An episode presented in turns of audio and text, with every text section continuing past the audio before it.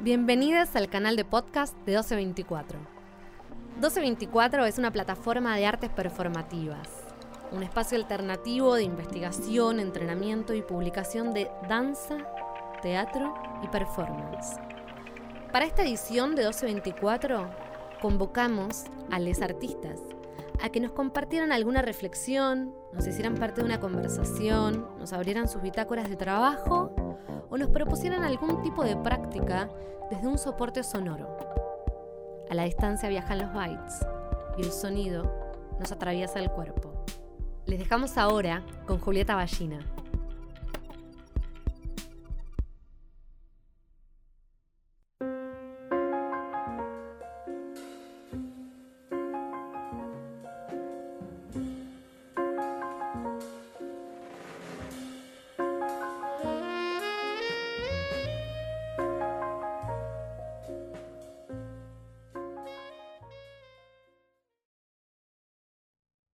Peter Brook, en su libro La puerta abierta, nos dice, el auténtico proceso de construcción implica al mismo tiempo una especie de demolición. Esto significa aceptar el miedo. Toda demolición crea un espacio peligroso en el que hay menos muletas y menos apoyos. Cuando sobrevino la pandemia del COVID-19, que todavía estamos padeciendo, a comienzos del año pasado, el 2020, yo que soy actriz y profesora de teatro, estaba a punto de estrenar una obra y de retomar mis clases presenciales habituales. El primer mes me angustié muchísimo, me deprimí, me enojé. Y después decidí que tenía que hacer algo.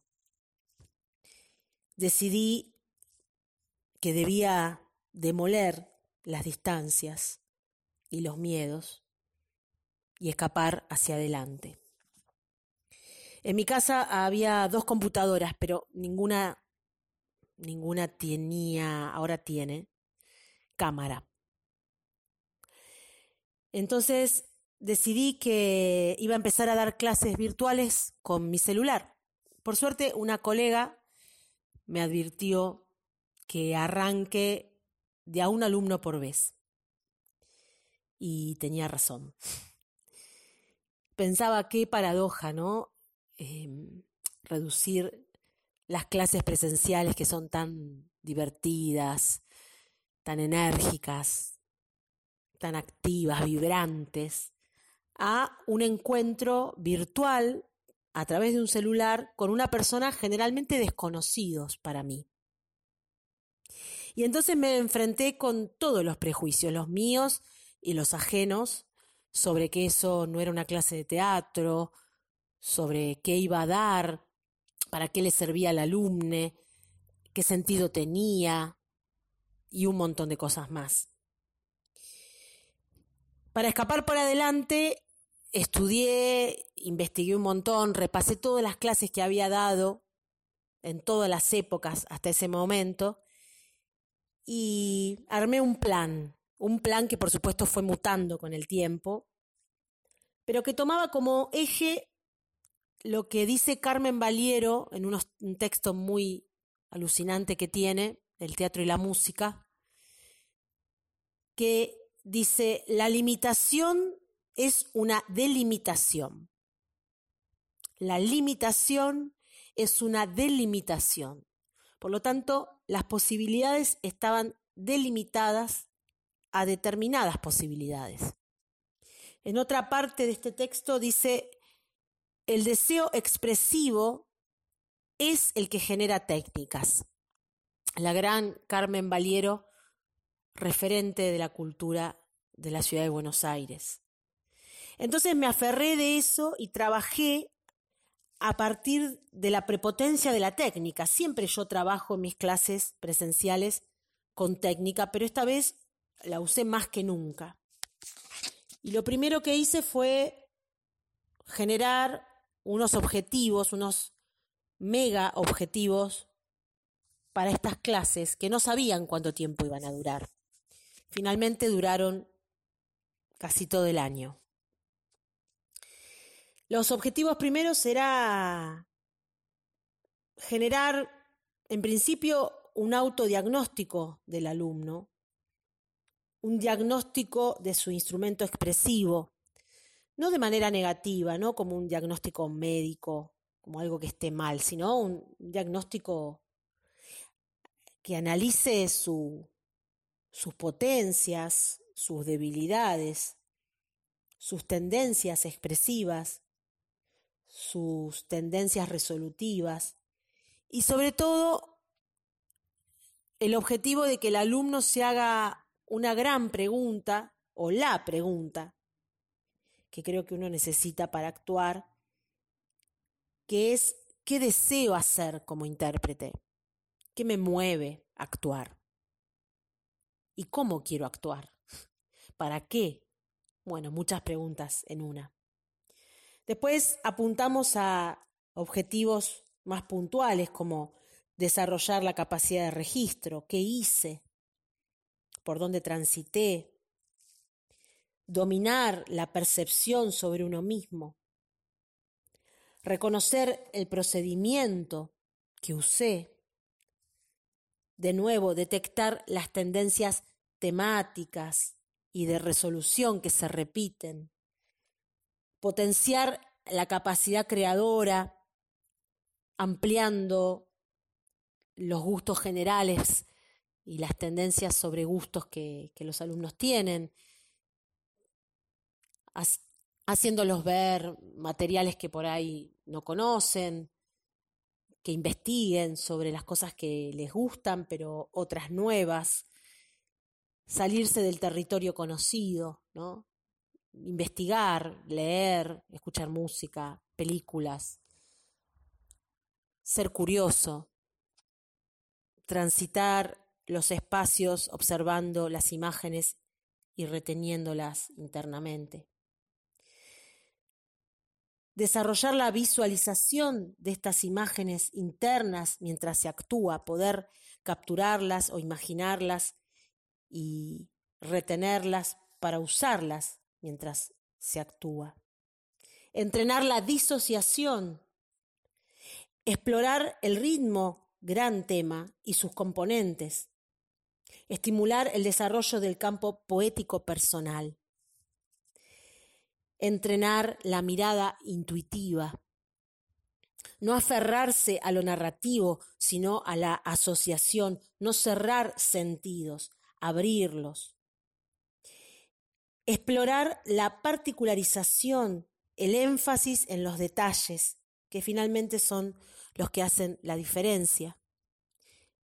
Y como idea final, apuntalar un trabajo final de propuesta personal, en donde todo lo que se trabajó y todo lo que se le ocurra al alumno pueda estar plasmado ahí.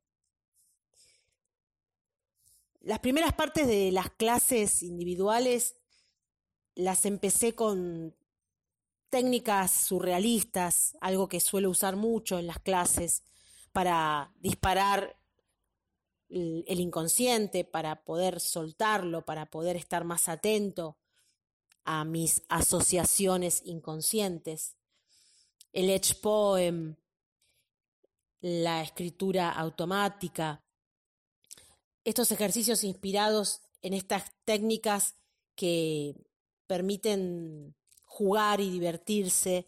Por ejemplo, eh, el diccionario, que es producir definiciones de palabras que no existen, el hablar en otros idiomas, la ronda sintáctica, que es la construcción de un relato mm, de palabras o de frases un poco más largo, eh, tipo cadáver exquisito, el lupeo de palabras hasta que dejan de tener sentido, la escritura automática para ver qué te estás pasando por la cabeza en ese momento, la escritura automática intervenida con frases de poesías, de textos, de cuentos, a ver qué, qué seguís escribiendo después de escuchar eso, y después la lectura posterior de estas escrituras automáticas, que muchas veces después nos sirvieron como textos.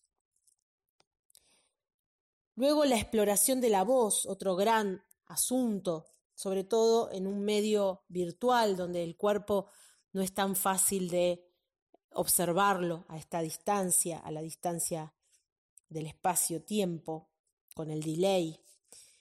Eh, la exploración de la voz y todas sus variables como el tono, el timbre, el volumen, la duración, los resonadores.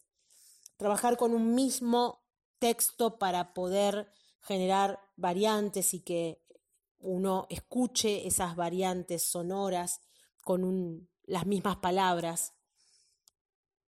Trabajar con imágenes paralelas a ese texto, con imágenes contrarias internas a ese texto ilustrar lo que digo, jugar a ilustrar lo que digo. Este ejercicio parece tonto, pero sirve un montón para detectar esa tendencia que a veces hay de remarcar lo que ya se ve y lo que ya se escucha, jugar al juego contrario, el de la síntesis absoluta, la síntesis expresiva,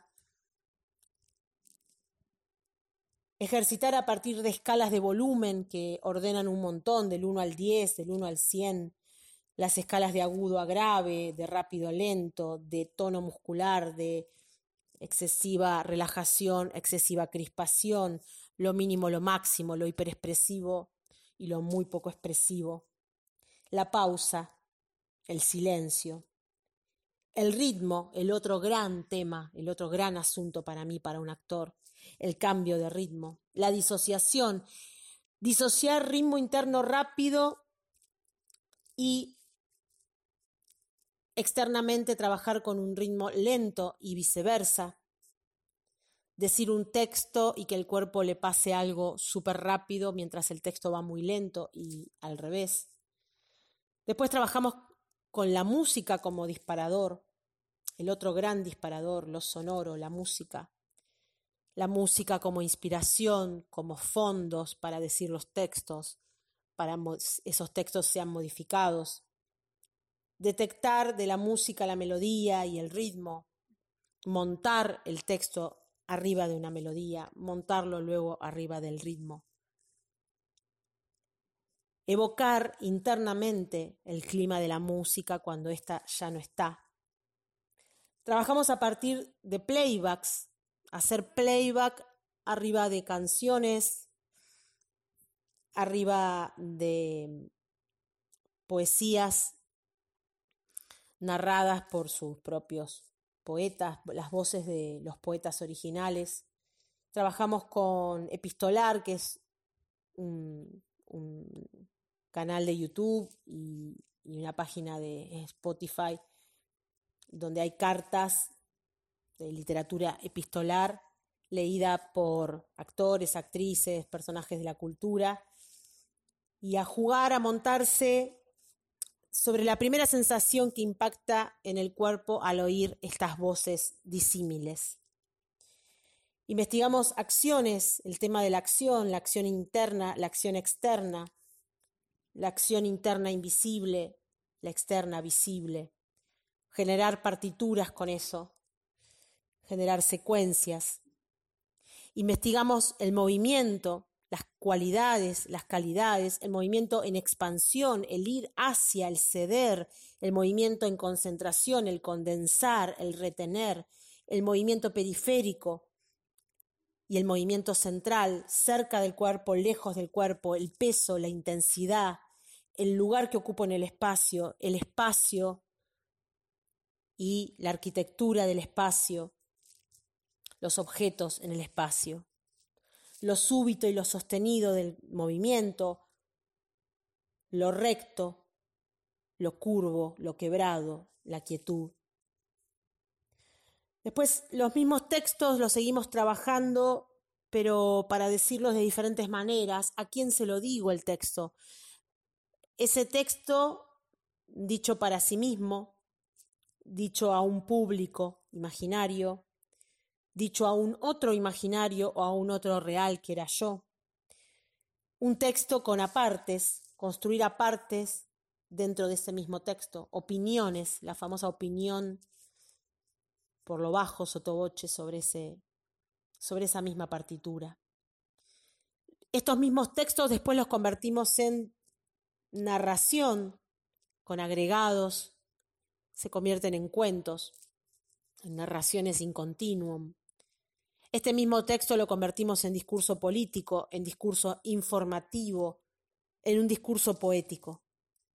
Investigamos los textos con diferentes estados, imágenes.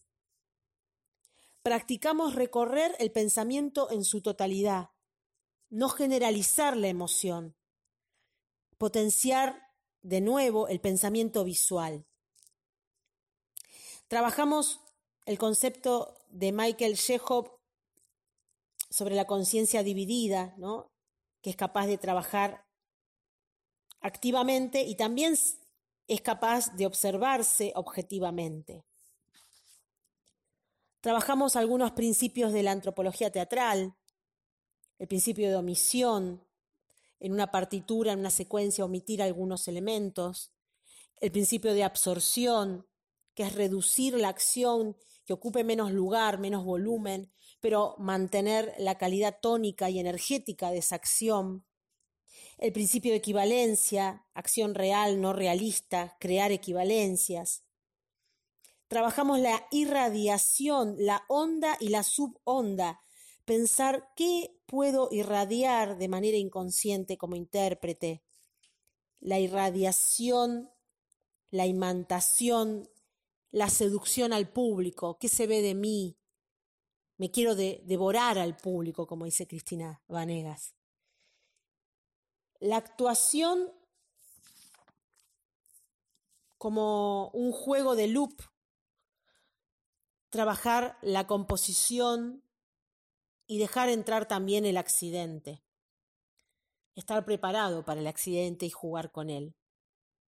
Trabajamos con todo tipo de estímulos, desde autorreportajes, el reportaje oculto, la conferencia de prensa con libros, que es el ejercicio que más me gusta hacer a mí, llenarlos de libros alrededor, los libros que también hablan de ellos mismos, de los alumnos, donde traen esos alumnos libros históricos de su vida, eh, te cuentan que lo compraron, que se lo regalaron, qué significan esos libros y hacerles preguntas y que tengan que responder a partir de esos libros y después seguir improvisando. Trabajamos con el automático, el automático de texto, de construcción de texto sin parar, sin poder parar, para poder soltar la cabeza, soltar la asociación inconsciente. Trabajamos con todo tipo de estímulos de textos, de música, frases, canciones, fotografías, pinturas, objetos escenas de película, usamos coladores de cocina para hacernos máscaras para la cara, cintas para obturar partes de la, de la cara, la boca, la nariz, los oídos, los ojos.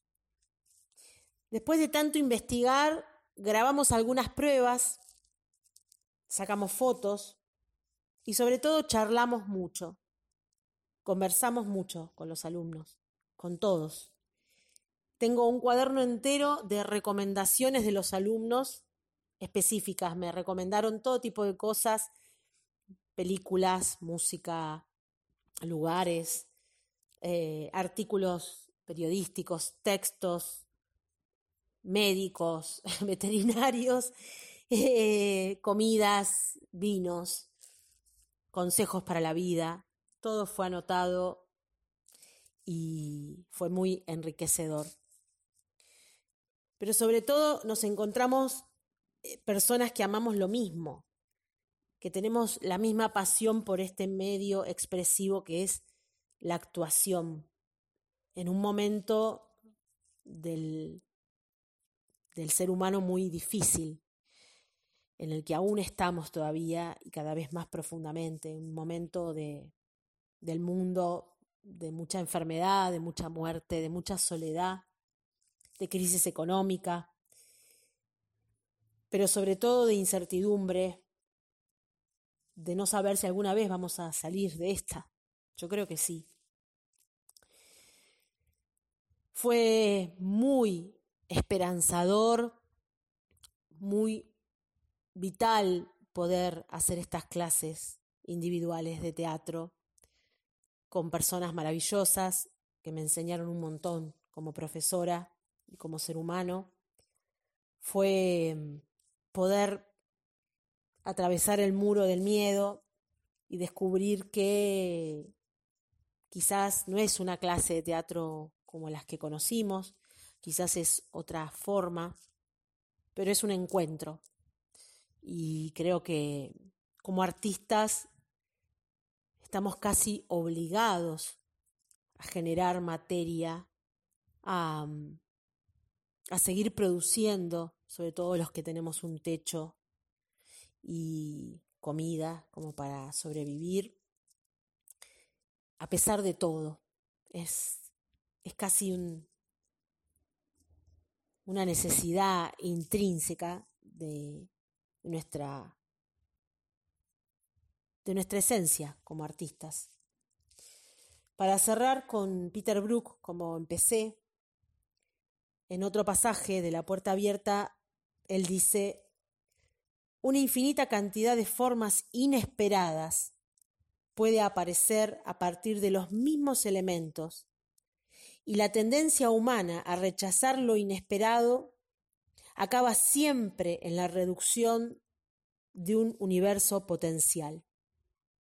Por suerte, mi tendencia humana a rechazar lo inesperado no se quedó ahí y me animé a este nuevo universo potencial que une distancias, porque uno puede dar clases a gente en otros países, en otras provincias, en otras ciudades, como me pasó. Une a las personas y sobre todo nos, nos mantiene trabajando, nos mantiene enseñando, compartiendo, intercambiando como artistas y nos mantiene vivos.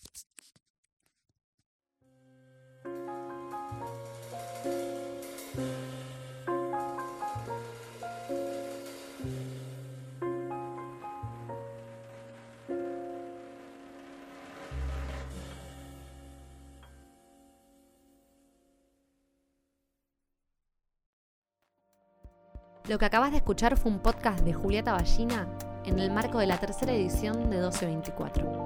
1224 somos Lalo Moro, Marcio Barceló y Catalina Lescano. Esta edición es una coproducción con Magma Centro de Artes y cuenta con el apoyo de Mecenazgo y Fundación Santander.